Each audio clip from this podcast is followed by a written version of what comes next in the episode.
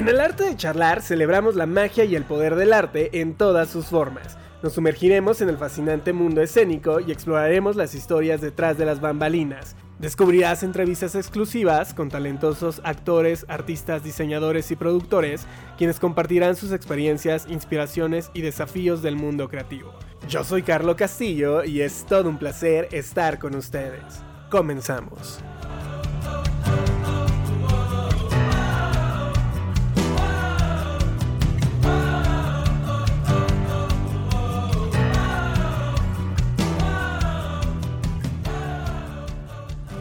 Amigues del arte de charlar, sean bienvenidos a un episodio más de viernes, un episodio en el que pues vamos a aprender de historia, pero ojo, no le cambien, no le cambien porque la manera en la que vamos a aprender de historia el día de hoy es súper divertida. Está con nosotros Hugo Serrano y Liz Huitrón, parte de esta creación espectacular llamada Las Meninas Chicos. ¿Cómo están? Bienvenidos. Hola, muchas gracias por la invitación, Carlos. Felices de estar aquí. Sí, muy felices de poder compartir un poquito de historia y de chisme. Muchas gracias por invitarnos. Nos encanta, nos encanta el chisme, nos encanta recientemente la historia y debo de confesarles, ustedes han sido pieza importante y fundamental para que me gustara la historia, para que volteara a ver lo que había pasado en nuestro, en, en este ciclo llamado vida lo, que había pasado siglos, décadas atrás, porque debo decirles algo, yo en historia era nefasto en la primaria, mi madre me tuvo que ayudar muchas veces a pasar estas clases, en la secundaria pues tal vez me aprendí algunas fechas clave, como el 15 de septiembre, como el Día de Muertos, pero más allá de eso no hay más, y ustedes a través de las meninas crean un mundo en el que los espectadores aprendemos en el que nos divertimos, en el que pasamos un par de horas, que debo decírselos, no paré de reír, y además nos llevamos muchísimo conocimiento. No, pues sí, la verdad ese es nuestra, nuestro objetivo. Yo tampoco fui muy bueno en historia, ¿eh? de verdad, yo tuve uno, muchas veces reprobé la, la materia en, en la escuela, pero yo lo achaco a los malos profesores que hay en el sistema básico. La verdad es que creo que no se sabe enseñar historia. Ya después cuando yo me dediqué a estudiar historia, ¿no? Me di cuenta que el problema no es la historia, el problema es transmitir el conocimiento. Entonces, creo que también eso es uno de los aciertos que tienen las meninas, porque pues justamente se trata de mm, transmitir eso de una manera que no es la manera aburrida. Y creo que cualquier conocimiento en general se puede llegar a transmitir de manera muy rápida, importante, dinámica, fácil, ¿no? Si lo sabes hacer. Matemáticas, biología, ciencias, arte en general, ¿no? El problema es, y es algo que nos hemos dado cuenta Hugo y yo a lo largo de 10 años, el problema es el, la, la persona que difunde y es el método de difusión. O sea, he ahí un punto muy importante, no solamente para el teatro, sino también como yo, como académico que soy, ¿no? O sea, es, es de verdad, de verdad, de verdad, es punto fundamental la transmisión. La transmisión, ¿cómo es que lo vamos a comunicar? Creo que eso es algo indispensable en cualquier materia. Y Hugo, me encantaría preguntarte, ¿cómo nacen las meninas? Porque es un proyecto espectacular, es un proyecto que cuando comencé a descubrirlo, que ojo, yo soy muy nuevo en toda esta onda del teatro, pero cuando lo descubrí, me dejó uno con el ojo cuadrado y dos, recientemente en la puesta de Maximiliano y Carlota, una amiga mía es muy cercana a una de ustedes y me comenzó a contar la historia, entonces fue algo espectacular, pero por favor cuéntanos, Hugo, ¿cómo nacen las meninas? Eh, bueno, Las Meninas es un proyecto, que, un concepto que se le ocurrió a Luis hace ya 13 años el, eh, eh, como un entretenimiento que desarrolló en una cafetería que, de la cual él era dueño. Luis es la persona más trabajadora de este planeta. Entonces, desde los 15 años ya está teniendo sus negocios, vendía dulces en la secundaria y todo, ya sabes. Es emprendedor y este, mientras descansa hace adobes. Y en su adolescencia eh, tenía una cafetería y ya estaba estudiando, él estudió una carrera técnica de restauración y estaba estudiando historia en la UNAM. Y em, encontró eh, una conexión con una maestra, eh, Marcela Corbera, a través de eh, la comunicación de la historia a través de la vida cotidiana, que eso es algo fundamental para el concepto del, de, no solo de las meninas, y aquí esto va a sonar a cebollazo, pero sino del genio que es Luis, porque verdaderamente eh, logra transmitir, y yo lo conocí hace 11 eh, años ya, em, y yo igual, o sea, la historia me daba una flojera tremenda, y más la historia de México, digamos, el virreinato, todas esas cosas, era una flojera tremenda.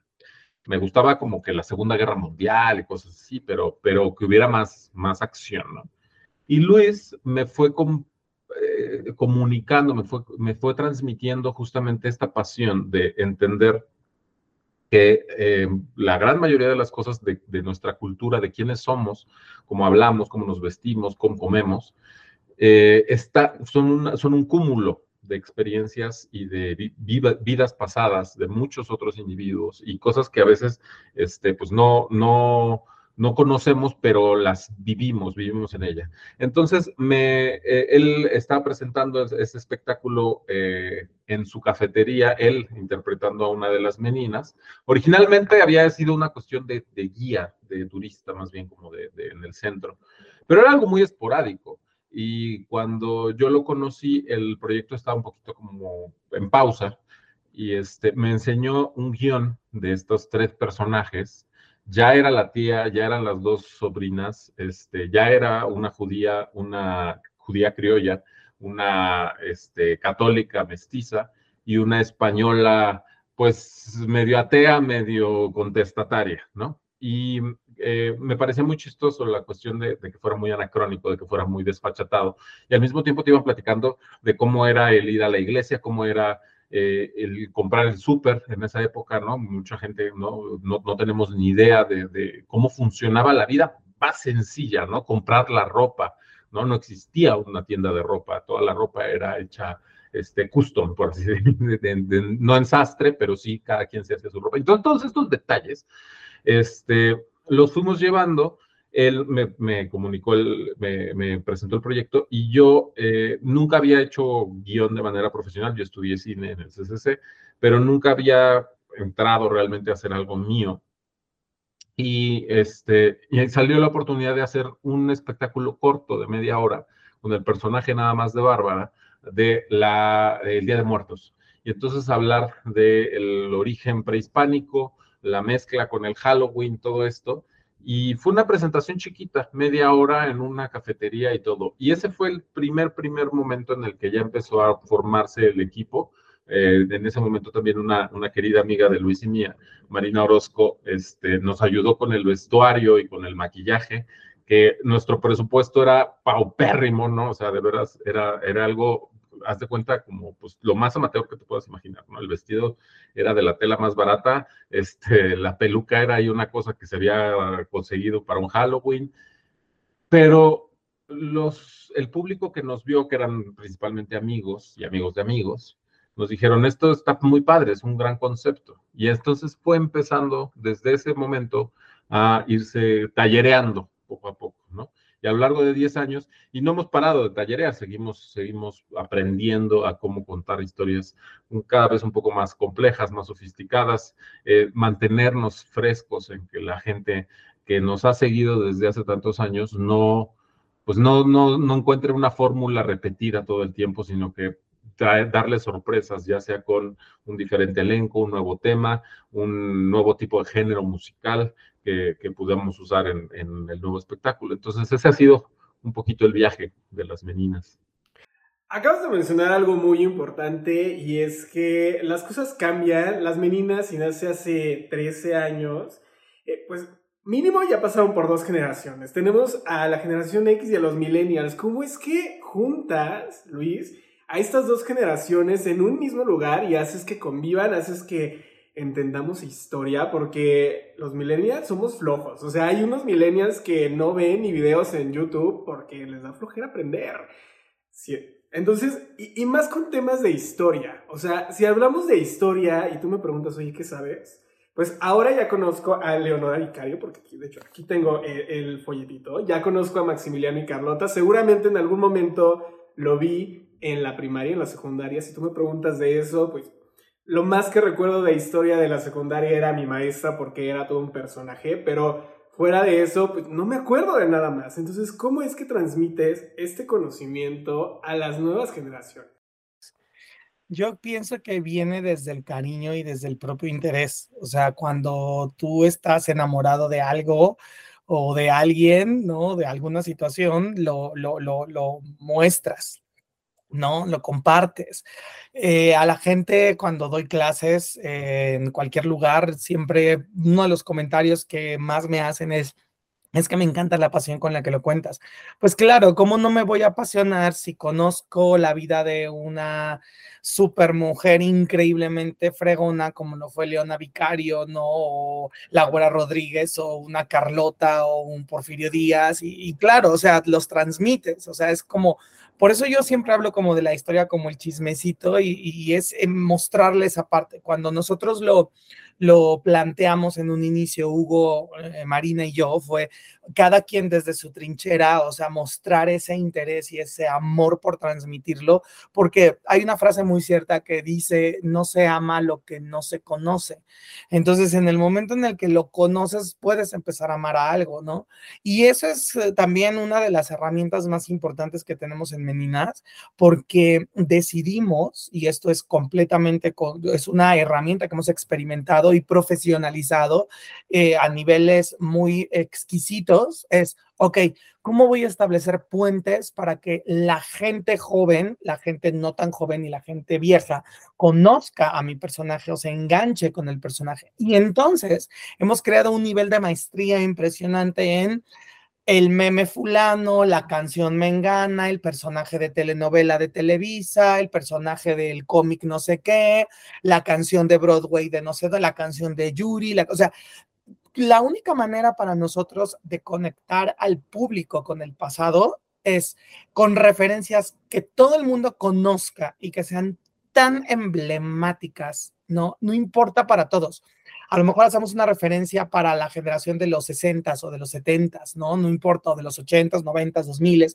y le aventamos de todo tipo de referencias, pero en algún momento la gente las cacha y entonces, claro, claro que conectas, ¿no? A un Moctezuma eh, representando, representado, representado por el peje, ¿no? O claro que conectas a la super voz de la güera estúpida, ¿no? De la güera Rodríguez. Y entonces es, son cositas que, que dices, claro, son muy obvias, son muy cotidianas.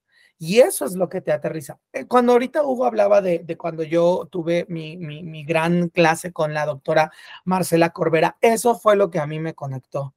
El poder decirme de las monjas y de los virreyes y de los duques y del palacio y de los vestidos y de la vida cotidiana colonial con terminologías tan contemporáneas que pudimos hacer clic, o sea, haces un puente y entonces, claro, una vez construido el puente, el conocimiento va de un lado al otro, ¿no? Y del público al actor y viceversa.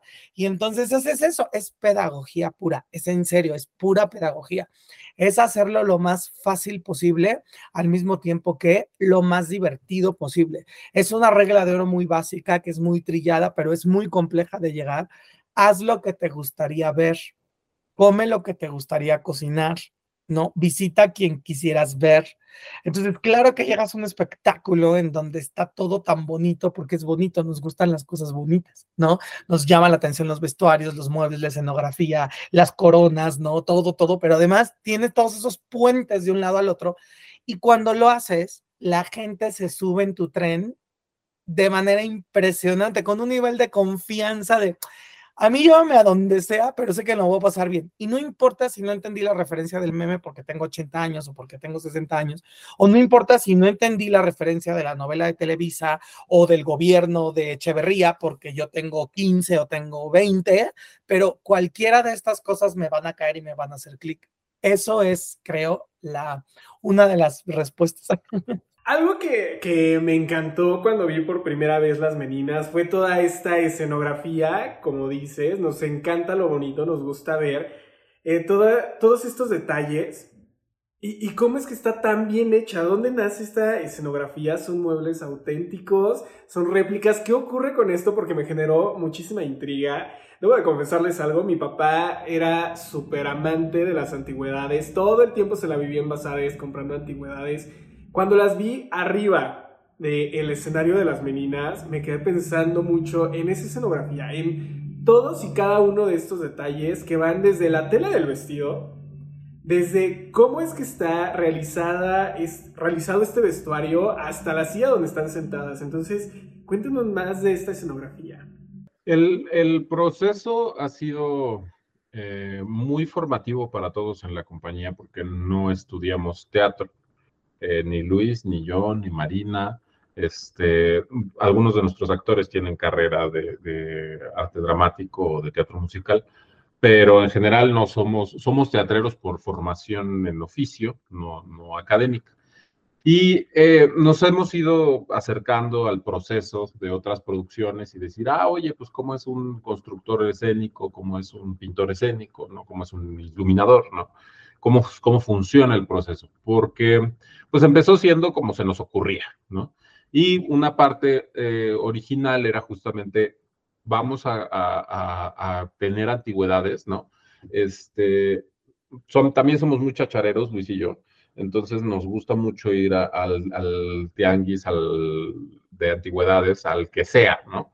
Este, y si tenemos uno de ruta, pues pasamos, aunque no estamos buscando algo en particular.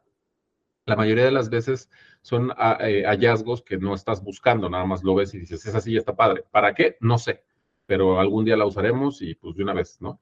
y además este, eh, eh, hay esta pátina, esta, esta realidad en estos objetos que pues fingirla es mucho más trabajoso y costoso de lo que nosotros podemos darnos. Y nos gusta mucho que sea este, este fragmento de las historias de toda la gente que ha vivido estas, estos muebles. Una de las sillas que utilizamos en esta temporada es una silla que tiene casi 150 años este, y está en perfectas condiciones, a pesar de que en el teatro pues las cosas se tratan de manera más o menos ruda, ¿no? pero son muebles muy bien construidos.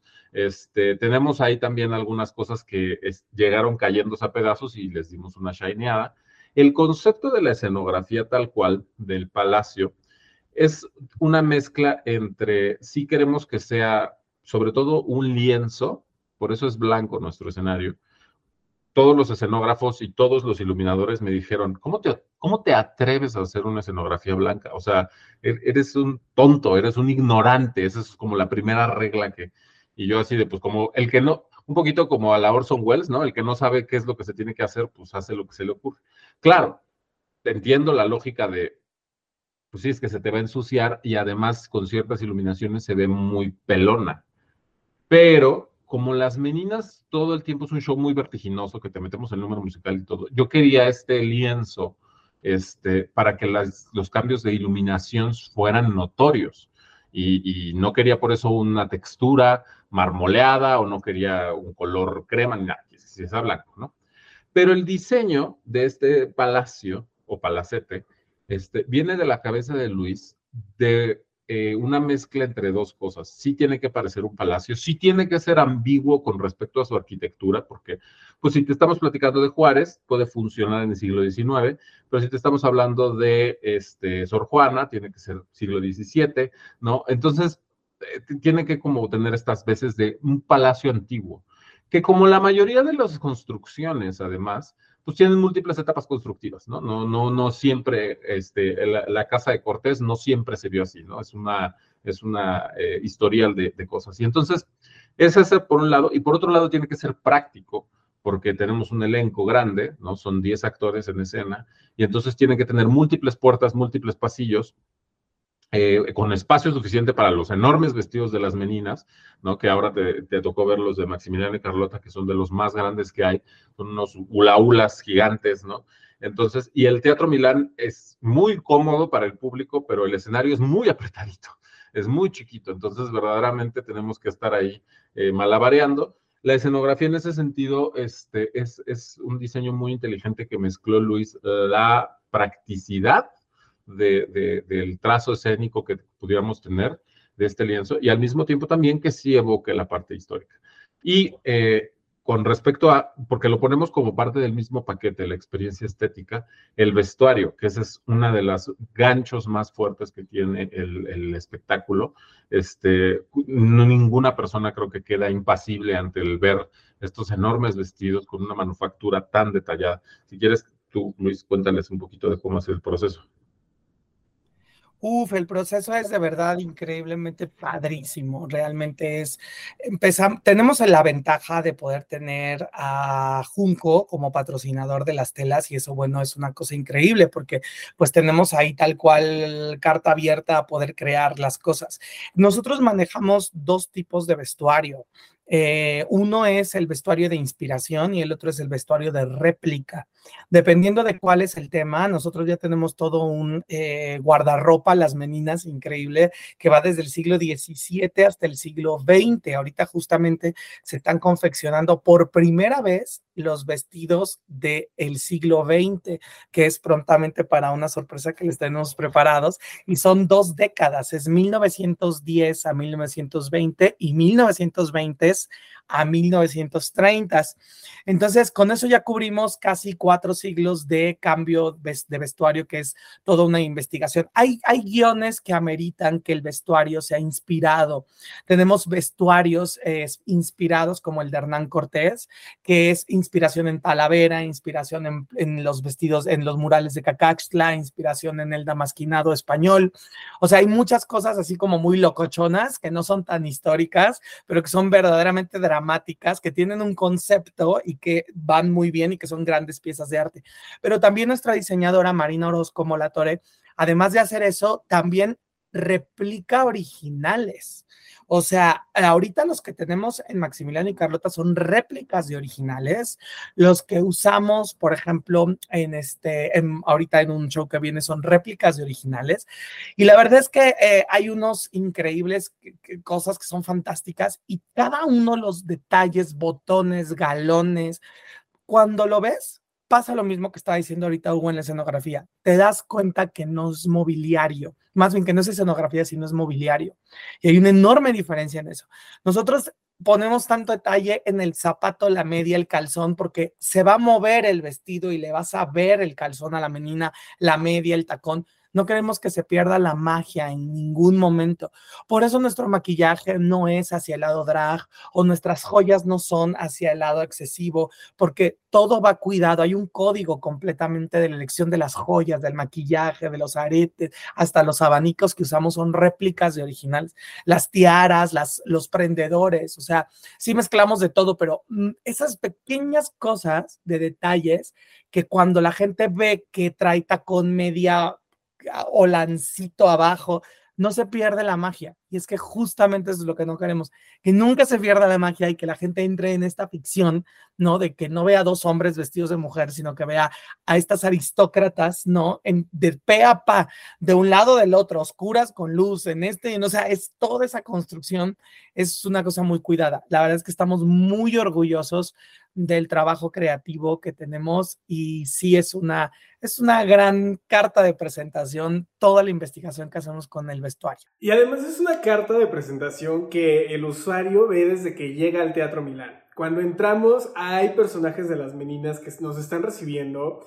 Cuando estás sentado en la butaca, pasan, se avientan el chistecito, comienzas a interactuar en la escenografía, perdónenme, cuando ya está eh, corriendo la obra de teatro, te preguntan y hacen que formes parte de esta.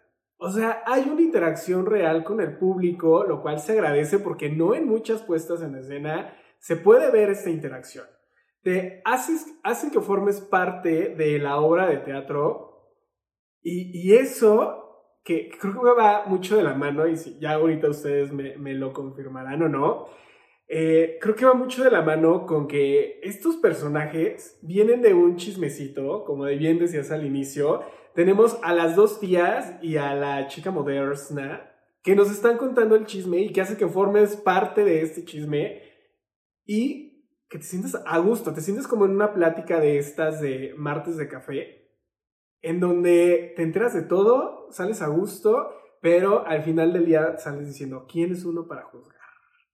Sí, justamente em, en la a, la hora de, desarrollar los guiones, el proceso, pues bueno, obviamente primero es eh, una, empaparnos, dependiendo del tema, eh, es la familiaridad. Somos un equipo de dos escritores, se, se, está por añadir un tercero, este, cosa que me hace muy feliz porque este, escribir uno solo fue algo que estuve haciendo como 10 años y, eh, se ha vuelto muy nutrido el proceso en el momento en el que he podido trabajar con, con otros, otras personas. Este, y entonces nos vamos empapando de, del tema.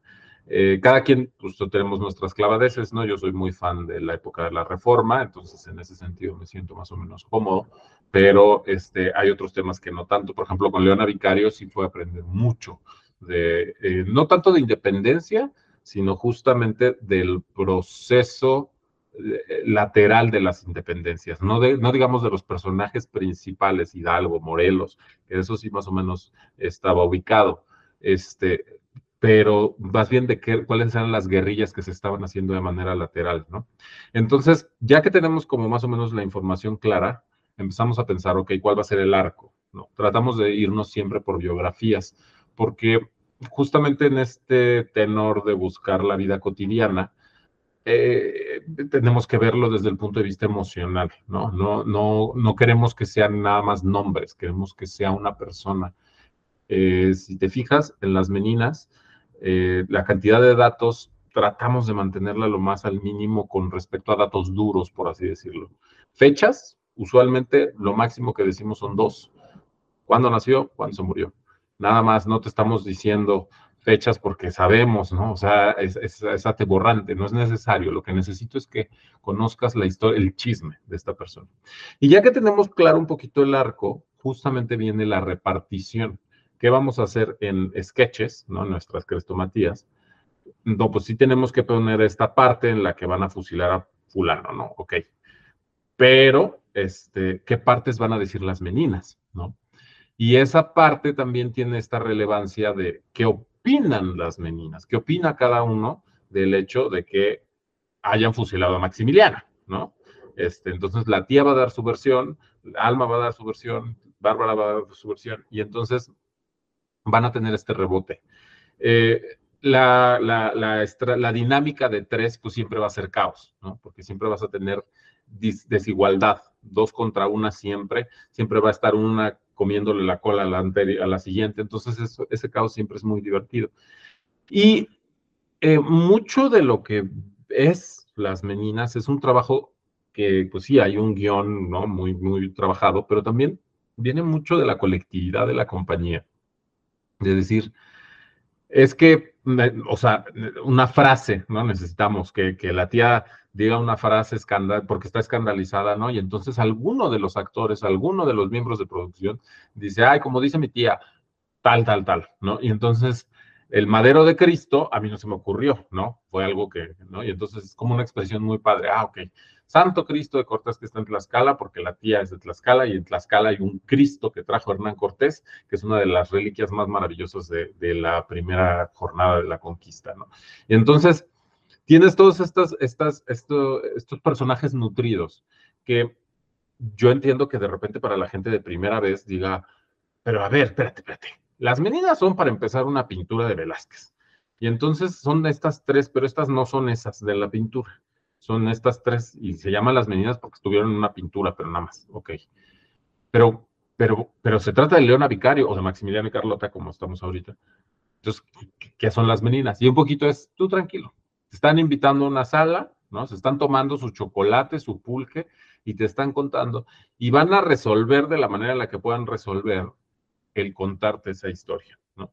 Haciendo sketches, haciendo canciones, ¿no? Este, y eh, es, justamente por eso una de las cosas que dijo Luis, que sí es algo que mantenemos muy firmemente para que la gente cuando la tía se le ven los calzones de repente o, hay algo que rompe a estas figuras que son muy rígidas y son muy de muchas formas, para que eso verdaderamente haga que la gente reaccione, tienen que creer que existen las meninas. Obviamente saben que son actores, pero sí esta suspensión de la incredulidad es algo que trabajamos muchísimo en las meninas. Por eso es cuidar algo fundamental que eh, en ningún otro proyecto, por lo menos que yo eh, conozca, se hace. Las meninas no son Luis Buitrón y Gina Granbe y Cristian Scorsi. Las meninas son la tía O sea, los créditos los encuentras en el programa de mano, pero no terminamos la obra y dicen, bueno, pues muchas gracias por haber venido. Que Desde que tú ves a una, nunca vas a ver una menina fuera del personaje. Y eso es eh, padrísimo, porque entonces cuando pasa algo que se cae la lámpara y lo que sea, y la, tía tiene que reaccionar como la tía, ¿no? Y, eh, se vuelve una, una complicidad en esta cosa que ninguna otra eh, manera de contar historias puede hacerlo como el teatro.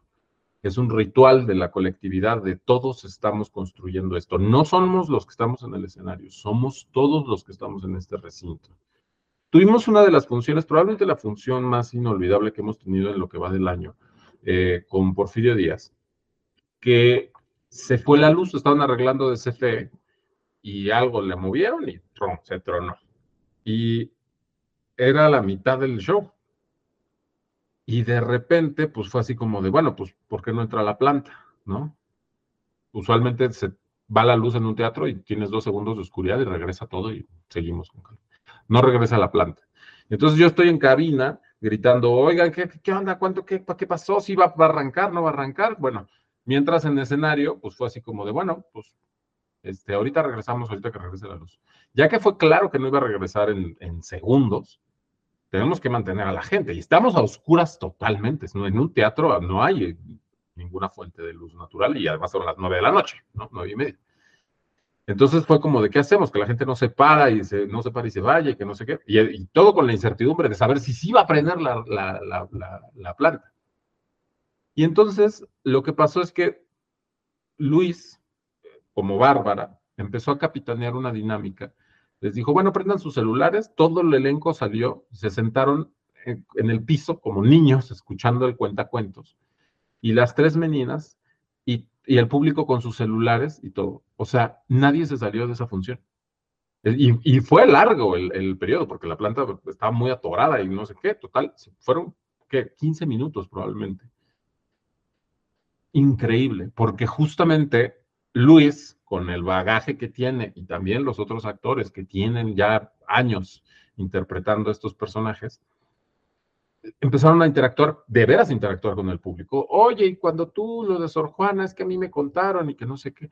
Y entonces les están platicando, sí, claro, es que Sor Juana en el convento le pasó esto, pero en realidad lo que sabemos y lo que dicen sus tías. Y, que, y entonces eh, fue como un meet and greet con las meninas, improvisado, ¿no? Pero es de estas experiencias que justamente nunca te va a dar una pantalla, nunca te va a dar una, sala de cine, e, es, eh, el, sentido de comunidad, de verdaderamente tienes que estar en este momento para vivirlo. Y eso pasa en todas las funciones, no se tiene que ir la luz para que haya esta experiencia. Este, cada función es irrepetible, pasan cosas, la energía del público, ¿no? Este, por eso nosotros, eh, ahora, ayer fue nuestro estreno, el público de ayer estaba increíble, venían como que extrañando mucho a las meninas o no sé qué pasó, pero, pero una gritadera y eso nos carga de pila a todos y entonces estamos, ¿no? Rebotando con la energía del público y eso es, es parte de lo que es la maravilla del teatro. Algo que yo noté muchísimo con el público de las meninas es que son fans de Hueso Colorado, es que les encanta formar parte de los musicales, de esta experiencia un tanto inmersiva. Y es aquí donde me genera una duda muy grande y es que ustedes tocan temas como religión, como política, ¿cómo así para que las personas no se sientan ofendidas porque estamos en una época en la que la 4T apenas dices algo y ya se te fueron todos en Twitter, en Instagram a tirarte hate? O comienzas a, dar tu opinión y la gente, bueno, explota. Porque son justo temas súper delicados que ustedes tocan que tienen cierta sátira política y que la manera en la que lo hacen es, uno, divertida, dos, nadie se siente agredido, por lo menos yo no he visto a nadie que salga agredido y echando chispas del espectáculo. ¿Cuál es ese secreto para tratar estos temas tan delicados que muchas veces como sociedad intentamos no tocar en ningún momento de la vida? No, nada más. Em, parte de la motivación de por qué podemos tener estos tres personajes funcionando es porque los tres tienen perspectivas muy diferentes. Y justamente es el mosaico de, sus tres perspectivas, este, van a chocar entre ellos, ¿no? Yo creo que, y no fue así como que muy planeado, o sea, fue algo que sucedió orgánicamente, es darle voz a la diversidad, como lo fue en la época colonial, la diversidad cultural de castas, actualmente a la diversidad ideológica la tía tiene una, motivación real. En el show dedicado al ayate de la Virgen de Guadalupe, hablamos justamente de la reliquia del ayate de la Virgen de Guadalupe. Y bueno, es una reliquia histórica y, todo lo que representa. Y a mí, por ejemplo, que soy ateo, yo me identifico con el personaje de la tía porque la escribo pensando cómo pensaría yo si fuera católico. No es una, no porque yo no comparta su perspectiva, no puedo compartir su calidad de discurso, su elocuencia, su inteligencia. Es un personaje inteligente, es un personaje que tiene una perspectiva diferente a la mía, pero que podemos converger, ¿no? Y una de las convergencias que yo tuve en mi trabajo de escribir ese guion fue, ¿qué representa para mí la Virgen de Guadalupe? como mexicano no puedes estar eh, inerte a, la influencia de la Virgen de Guadalupe, de la, iconografía cultural. Y me representa un montón de cosas, me representa la fuerza del movimiento independentista de Hidalgo, la orden de Guadalupe, de, la reforma y del Maximiliano, me representa una, un dolor del mestizaje y de la conquista, una necesidad de la maternidad, me representa, y, un amor avasallador, ¿no?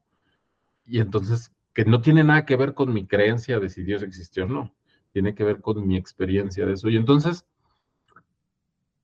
tratamos de que todos los argumentos de las diferentes partes tengan su, su bis de comedia también todos son satirizables, ¿no?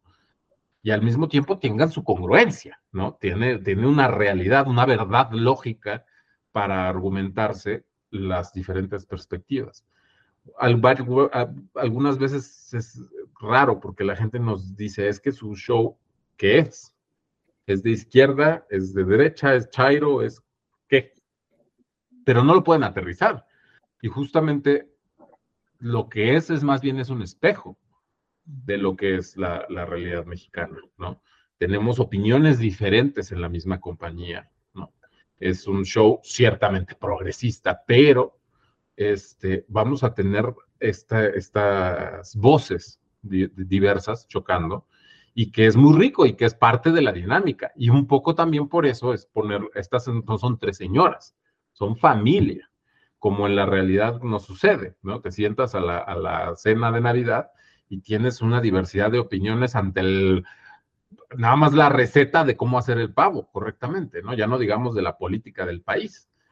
Y eso es parte de, De, que nos queremos matar, de que nos odiamos y al mismo tiempo nos amamos y, y, nos regalamos cosas y no podemos vivir sin... Entonces, un poco es eso. Ahora no sé si Luis quieras hablar tú al respecto de... Sí, y la otra es la investigación. O sea, también una parte importante es lo que Hugo dice de poderle dar las voces a todos, ¿no? A todas, eh, ¿no? El hecho de que Alma Bárbara y la tía sean tan diferentes racial, culturalmente, religiosa e ideológicamente, le da un lugar a las voces, a que todas las voces sean escuchadas. Entonces, cuando tienes un show en donde hay diversidad de opiniones y cada una de ellas da un discurso, pues te puedes identificar muchísimo bien con eso. Por eso mucha gente es muy fan de la tía o muy fan de Bárbara o muy fan de Alma, porque convives y entiendes eso. Y la otra es pues la justificación. O sea, la gente sale diciendo, nuestros propios actores, ya hay hasta una, hay un chiste local de cada vez que ensayamos algo y les damos información que todos los actores dicen, y eso sí pasó. O sea, eh, también está muy padre eso, ¿no? Todo lo que sucede en las meninas es real. O sea, pasó. Y la justificación es la investigación histórica. ¿No? Y también el hecho de podernos ir a las fuentes, a los libros, el hecho de que yo tenga un doctorado y dos maestrías en historia, ¿no? O sea, es verlo desde muchos lados y, darle al público información confiable desde nuestras diferentes perspectivas, pero también esa es la otra, ¿no? Eh, cuando ha habido, por ejemplo, para el show de la Virgen de Guadalupe, yo hice una mini investigación y, y armé el árbol genealógico del pintor que pintó a la Virgen de Guadalupe y descubrí que era sobrino nieto de Cuauhtémoc, el emperador. Y eso no está publicado en ningún lado, eso fue una investigación que yo hice genealógicamente y armé archivo y pum, pum, pum. O sea, tenemos esos recursos también de podernos ir a estos libros especializados en donde está la información rica, donde está lo que no conocías, está la otra parte de lo que no conocías. Y la verdad es que también tenemos un gran grupo de elenco y de amigos en general que también aportan a la teoría de Maximiliano del por qué era estéril o por qué su, su asexualidad, digámoslo de alguna manera, vino de una súper buena peda con un amigo que es médico y entonces conoce la sífilis y conoce en el, es médico especializado en, en tratamientos históricos y entonces es como, wow, juntas esto, es, es realmente un trabajo interdisciplinario. Entonces, por eso, ¿no? Surgen todas estas líneas de información que dices, no te lo puedo creer. Sí, pues sí, así es. Y la gente lo voltea a ver y dice, me gusta, no puedo enojarme con, con una información que es certera y que además está dada de diferentes perspectivas.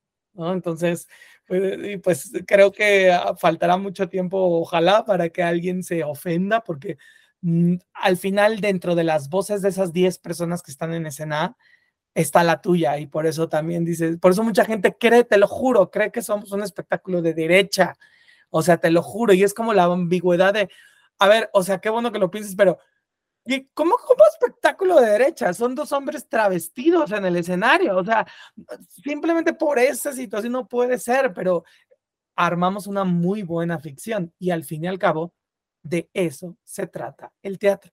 Nuestro nivel de metaficción que hemos desarrollado desde la pluma de Hugo y del coescritor Diego hasta el trabajo colaborativo estéticamente, maquillaje, peinado, vestuario, escenografía, línea, actuación, se blinda por todos lados y es cómo no voy a amar a las meninas. Completamente. Luis, formas parte de la creación, pero además también estás en la escena. ¿Cuál ha sido el reto más grande que has enfrentado al estar en estos dos ámbitos? Porque eh, cuando nosotros, digo, nunca hemos estado en una obra de teatro, espero que muy pronto estemos, pero nunca lo hemos estado. Sin embargo, del lado de, de marketing podemos hablar el creador y quien expone y quien es la voz del proyecto. Entonces, a veces llegamos a conflictuar y decimos, no, no puedo ser el mismo. ¿Cuál ha sido este reto al que te has enfrentado al formar parte de estas dos esferas? Que si bien es una compañía, pero son dos esferas completamente diferentes. Pienso que son tres retos los que he tenido a lo largo de eh, uno, el que es constante, que es el reto económico. Eh, Hugo y yo amamos este proyecto, es nuestro hijo cultural, ¿no?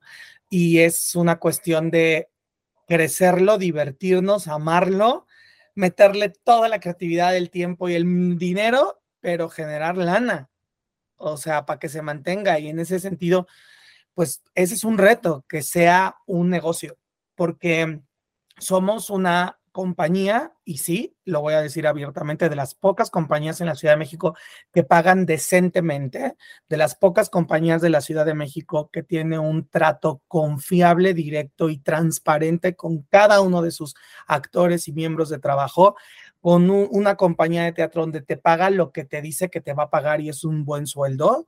O sea, somos una compañía que nos dedicamos nuestro, de nuestros gastos, corren vestuarios, clases, eh, coach de todo tipo, comida, comida la comida. o sea, que suena cualquier cosa hasta que alimentas a 30. Somos, 25 personas en, en la nómina y pues si tenemos un ensayo con el equipo completo, vale como a 25 personas cada semana, ¿no? La mayoría de las veces son 12, 13 personas y no les damos Little Caesars. O sea, la cosa es justamente que, que, comamos bien, que estemos bien en todos los aspectos, ¿no? Que estén cómodos con su vestuario, estén cómodos con, con el teatro. Por eso amo el Teatro Milán, porque estoy con la tranquilidad de que nuestros camerinos van a estar impecables, que, el escenario va a estar increíble, que todo el profesionalismo de ese recinto nos va a dejar despreocuparnos de ese lado. Y entonces se van acumulando, ¿no? O sea, si es, eh, eh, afortunadamente el, beneplácito del público nos ha servido, nos ha apoyado, este, hemos tenido funciones llenas de, manera eh, relativamente constante, pero también es un espectáculo muy caro este, son muchos actores, ¿no? El hecho de tener que estar produciendo todo el tiempo, o sea, literal, estrenamos ayer, bueno, pues, la semana pasada empezamos a trabajar en el guion de la siguiente temporada. De la siguiente. Entonces, y ya empezamos a, oye, hay que comprar tal mueble, hay que ver la utilería de esto, el vestuario, que va a ser tremendamente ambicioso.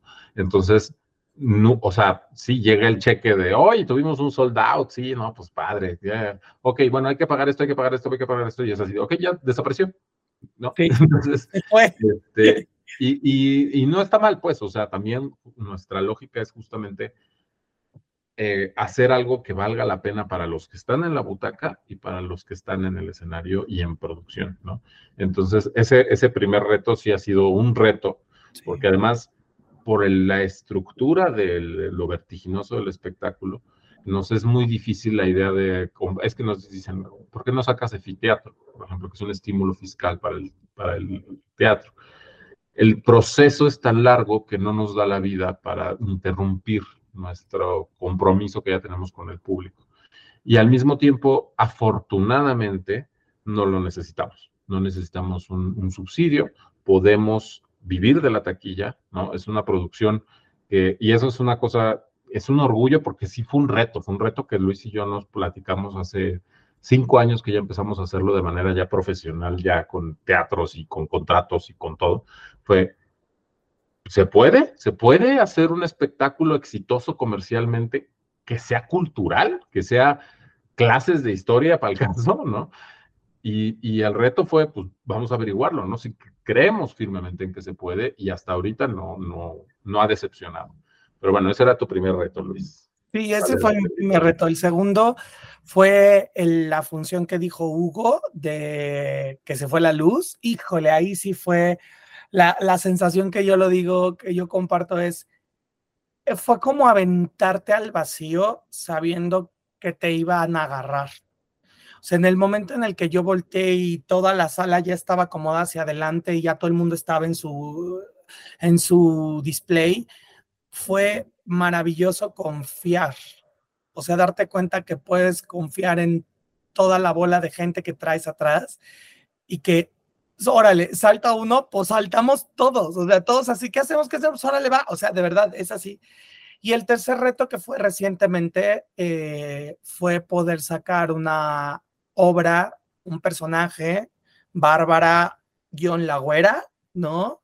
Este, en un estado de ánimo yo muy complicado y muy triste. O sea, ese fue también uno de mis retos más eh, importantes de Meninas, de poder dejarlo afuera realmente y que la gente nunca notara nada y poder divertirte y hacer y cantar y mensear y la coreografía y todo y seguir dirigiendo el equipo y seguir manteniendo las pelotas en el aire sin que nada se cayera, que, eso fue realmente uno de los retos, pues sí, más complicados que he tenido no solamente en Menina, sino en mi vida en general. Entonces, es padre voltear a ver que se pueden cumplir los retos porque tienes un equipo de trabajo de primera es, es, es fantástico. Y obvio, es fantástico esto porque tú mismo generas en la colectividad las, la, ese ambiente, ¿no?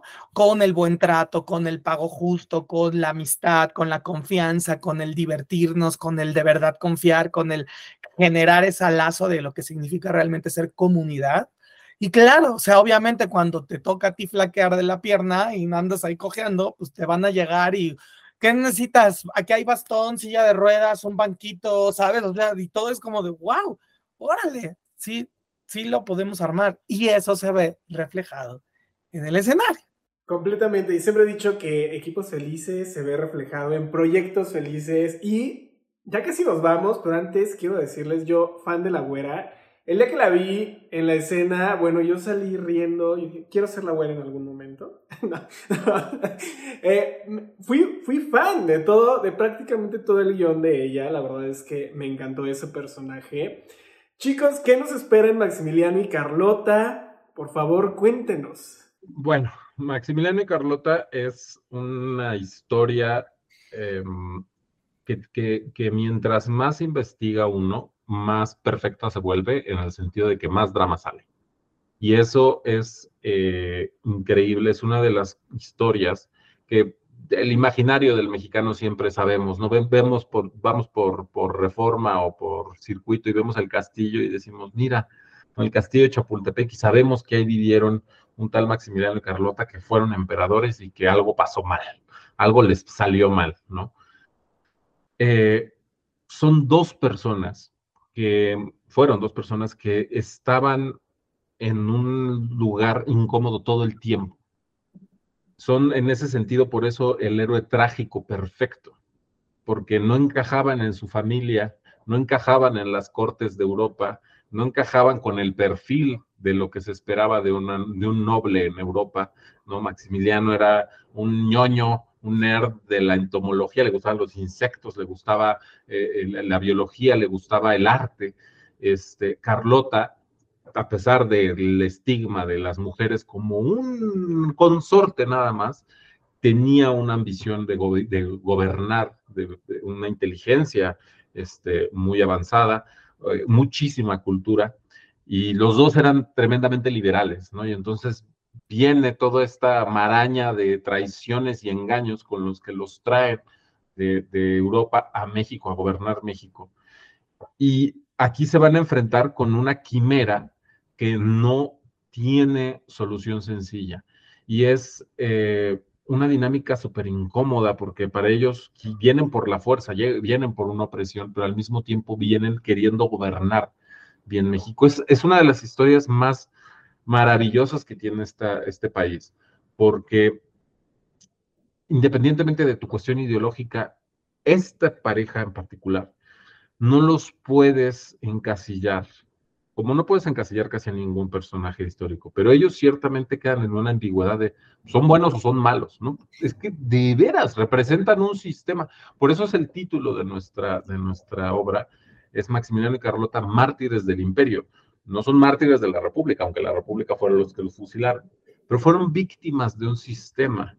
Em, y es algo que resuena mucho con lo que estamos viviendo actualmente, eh, la, disparidad económica, ¿no? Ahora con esta cosa de los ricos ahogados en el Titanic, este, y toda la, cantidad de humor que giró alrededor de eso, de, de burlarse de, claro, porque la sociedad colectivamente, por lo menos occidental, estamos muy frustrados con esta, con esta situación. Y entonces eh, viene esta, esta, esta necesidad de justicia. Un poco a Maximiliano y a Carlota les va a pasar eso. Hay que recordar que ese señor o esos cinco millonarios que se murieron en el Titanic, con todo y que eran millonarios, también son víctimas de un sistema de desigualdad. Tampoco, o sea, no, no, no porque tengan una vida resuelta, por así decirlo, no significa que no sean víctimas de esa percepción torcida. Entonces, Maximiliano y Carlota es un drama dramón increíble, un chisme por todos lados, porque tienen chismes de su vida personal, de su vida romántica, de su vida sexual, tenemos chismes de eh, lo que estaba pasando del otro lado en la República, tenemos chismes de cómo, qué estaba, qué era México en ese momento, quiénes los trajeron y cómo los van traicionando todo el mundo.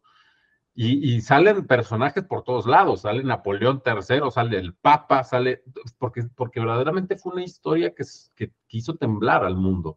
No es, una, no es un fragmento relevante de la historia de México nada más, verdaderamente fue un, un evento tremendo de, de, esa generación. Entonces, es muy impresionante y al mismo tiempo, pues vamos, pretendemos que lo conozcan, que los conozcan a ellos emocionalmente, como nosotros los leemos en sus diarios, en sus cartas, ¿no? las personalidades de por dónde iban. De repente metemos líneas que no, no, no, le, no, lo, no lo decimos porque no lo considero necesario, pero, pero que nos gusta mucho meterlas este, cuando, por ejemplo, en, en, una parte de que está Carlota y Maximiliano en su despacho y viene el arzobispo a decirles que ya tiren la constitución de Juárez, que por qué están este, tardándose tanto y ellos resultan ser liberales, resultan ser afines a las ideas de Juárez. Este, y, Carlota está dentro de, este, de esta ideología. Y Maximiliano dice en nuestro show una frase que es, si yo soy liberal, Carlota es roja. Y eso no es algo que escribí yo, eso es algo que escribió Maximiliano. Y se lo ponemos a Maximiliano en su voz y es muy padre porque la gente no se da cuenta, porque es una frase que podría decirse en el 2023 y caería con todo el sentido. Entonces son estos pequeños huevos de Pascua que vamos dejando de, realidad literaria, de, académica, ¿no? Porque estas personas vivieron una, un drama, una pasión, un, que además fue larguísimo en la vida de Carlota entonces, verdaderamente es, es, apasionante. Para nosotros es apasionante contarlo. Verdaderamente el público lo disfruta mucho, se ríen muchísimo, ¿no? Porque tenemos todas estas peripecias. Y, este, y pues bueno, es, es, un, es un fragmento de la historia que después de ver las meninas, les garantizo, van a ir al, al, castillo de Chapultepec y lo van a ver con otros ojos, completamente. no lo van a ver igual, para nada para nada. Y pues es mucha, se espera mucho, mucho relajo, muchas canciones, mucha canción karaoke, mucho fanservice, ¿no? Para los fans, muchos cameos de personajes que ya salieron en otros shows y que la gente aquí es como el universo meninas, ¿no? Y es como de, ah, wow, yo vi ese show de fulano, ¿no? O de Mengano muchos vestuarios preciosos, réplicas preciosas. En el programa no está toda la información. Y pues se espera un año también muy complicado en el buen sentido de trabajo. Y pues se esperan ahorita seis semanas más de Maximiliano y Carlota todos los jueves a las 8.45 de la noche en el Teatro Milán. Compran los boletos allí en taquilla o en Ticketmaster para que sean parte de este espectáculo padrísimo y y, este, y que se diviertan y que se enamoren de su historia, porque más allá de que hay el que no conoce la historia, está obligado, no, esas son payasadas, o la verdad es que esas son payasadas, y quien conoce la historia y quien no conoce la historia, sí tiene posibilidades uno que conoce más, pero igual tampoco son necesarios, es simplemente por saber, por conocerte a ti mismo como individuo en una larga lista de historias. Es diversión, es diversión. Y pasársela bien. Esto, Meninas tiene una directriz, tiene que ser entretenido. Totalmente. mucho que yo quiero, no, es que tengo que contarles acerca de esta anécdota de Mariano Escobedo, porque yo amo a Mariano Escobedo. No. No. A ver, el propósito de Meninas es el entretenimiento, principalmente, porque si no tengo la atención de la gente,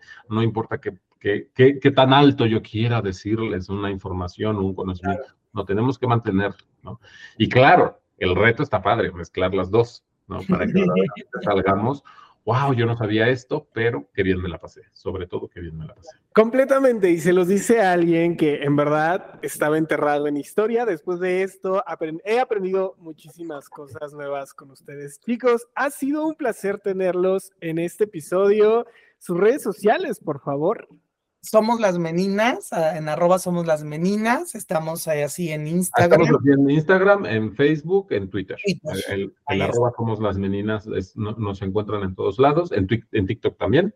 Este, que, ya vamos a empezar además a subir más contenido porque en la plataforma nos, nos fue muy bien, la gente le gustaron nuestras payasadas de, de que hacemos en el detrás del detrás del guardainfante. Este, y sí, y, en, y, ahí se van a ir enterando, vamos a ir subiendo también, este, a partir de la próxima semana vamos a empezar a hacer takeovers en la cuenta de Instagram para que vayan conociendo los diferentes aspectos de cada departamento, los actores, los, los, asistentes de producción, este, diferentes eh, partes de, de, la maquinaria que es las meninas, porque este, pues bueno, es un, es un trabajo apasionante ver todos los ángulos de algo que es un trabajo este, que pues tiene todo este riesgo de que cada vez, cada semana puede salir algo muy mal, ¿no? Y, este, y somos muchas personas, ¿no? Que, que, la gente va al teatro para vernos trabajar al mismo tiempo, ¿no? Y estar todo el tiempo sosteniendo todo con hilitos. Este, y, y, síganos ahí para que además se vayan enterando de las próximas temporadas porque vienen muchos temas que nunca hemos presentado vamos a tener estrenos de, en el segundo semestre de muchos, muchos temas que las medidas no habían visitado en su, en su historia. Y muchísimas gracias de verdad por el espacio. Sí, muchas gracias, Carlos. Muchísimas gracias a ustedes y vamos a estar al pendientes y amenazando con volver para la siguiente temporada este podcast. Chicos, muchísimas gracias por haber estado en este episodio. Gracias a ti, Carlos. Y gracias a todas y todos los que viernes a viernes se conectan para formar parte de esta historia, parte de este arte de charlar. Yo soy Carlos Castillo y recuerden seguirnos en nuestras redes sociales.